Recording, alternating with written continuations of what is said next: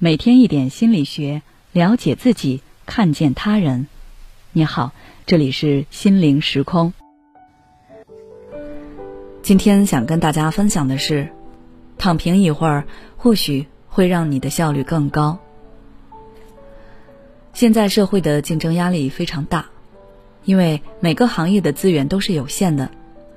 想要争取这有限的更优质的资源，那你需要比别人付出更多的努力。才有可能获得一些优势，于是就出现了内卷现象。而我们每个人或多或少都在被迫内卷。比如在当下的教育环境中，由于好学校的招生名额基本都是固定的，那么为了提高孩子的竞争力，家长们只能想尽办法给孩子报名很多的辅导班、兴趣班。虽然看着孩子学习那么累，很心疼。但看着别人都在努力，也不敢让自家的孩子落后。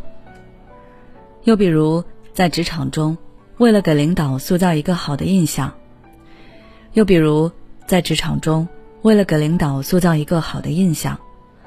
有些人到了下班时间不急着走，会再忙一会儿；而其他人看到有人没走，自己也不好意思先走了，结果就变成所有人都看似自愿的加班。对于被迫参与到这种内卷情况的人来说，自然很不满，但往往又无可奈何。因为我们心理上明白，没有人强逼着我们非要选择跟别人一样，但是现实是，每个人都有自己不得不面对的责任，很难任性的选择自己想要过的生活方式，只能一边屈从现实，一边承受着各方面的压力。但是时间久了，大家在这种高压下，感觉自己越来越受压迫，肯定会受不了。于是，为了对抗这种被内卷的现象，网上就出现了一群喊着要躺平的人。躺平指的是不争不抢，过着低欲望、低消费的平淡生活。很明显，这种生活方式与内卷中竞争快节奏的氛围是完全相反的。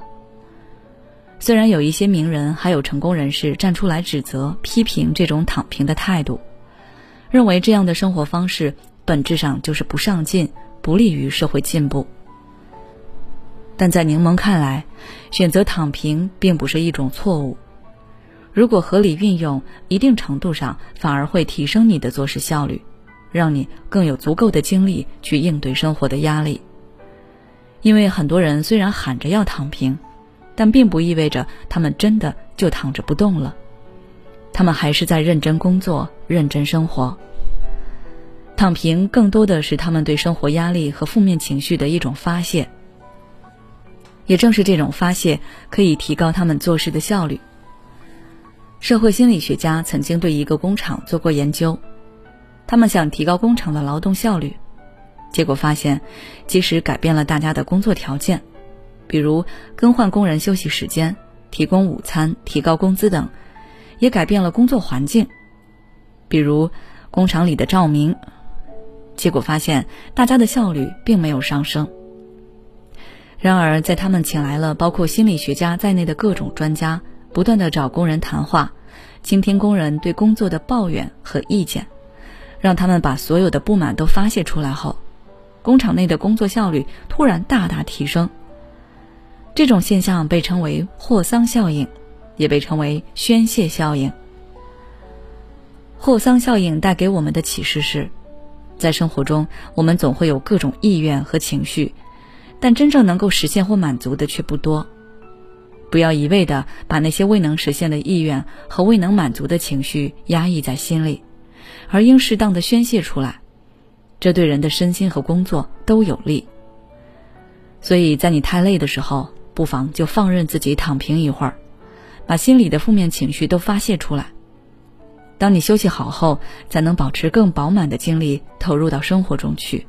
不会被生活的压力轻易击垮。好了，今天的分享就到这里。